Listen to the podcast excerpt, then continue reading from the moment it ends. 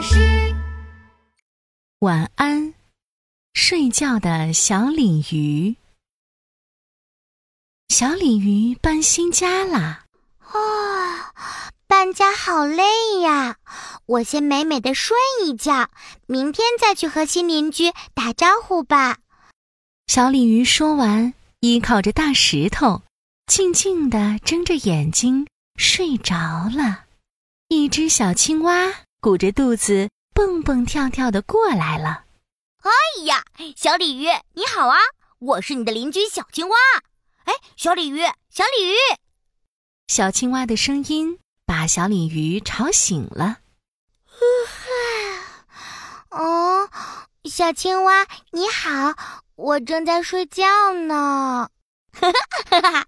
别骗人了，我都看见你睁着眼睛了。可我们鲤鱼都是睁着眼睛睡觉的，我真的好困啊！我们明天再一起玩好不好？晚安。听到小鲤鱼说了晚安，小青蛙知道小鲤鱼真的要睡觉了，它也轻轻地说了一声晚安，然后后腿一蹬，跳着游走了。这一下，小鲤鱼却睡不着了，因为不断有小动物经过，它们看见小鲤鱼睁着眼睛，就以为小鲤鱼没有睡着，都来和小鲤鱼打招呼呢。小鲤鱼你好，我是你的新邻居小龙虾。哇，这是新邻居吗？你好，你好。哎，鲤鱼妹妹，鲤鱼妹妹，我们做朋友吧。就这样。小鲤鱼一个晚上没有睡好，第二天晚上，小鲤鱼想到了一个好主意。大家都不知道我是睁着眼睛睡觉的，才会不停问我。我直接在石头上写：“我是睁着眼睛睡觉的。”这样，大家看到石头上的字，就知道我在睡觉啦。说完，小鲤鱼就在大石头上写下了几个字。哼哼。好啦，今晚我肯定能睡个好觉。小鲤鱼满意的说，然后它又依靠着大石头，静静的睁着眼睛睡着了。一只小螃蟹咔嚓咔嚓的走了过来，它正准备和睁着眼睛的小鲤鱼打招呼，忽然看到了石头上写的字，哇，真神奇！小鲤鱼竟然是睁着眼睛睡觉的。说完，他又好奇起来：“小鲤鱼，你现在是在睡觉吗？”听到有人和自己说话，小鲤鱼又从甜美的梦乡中醒了过来。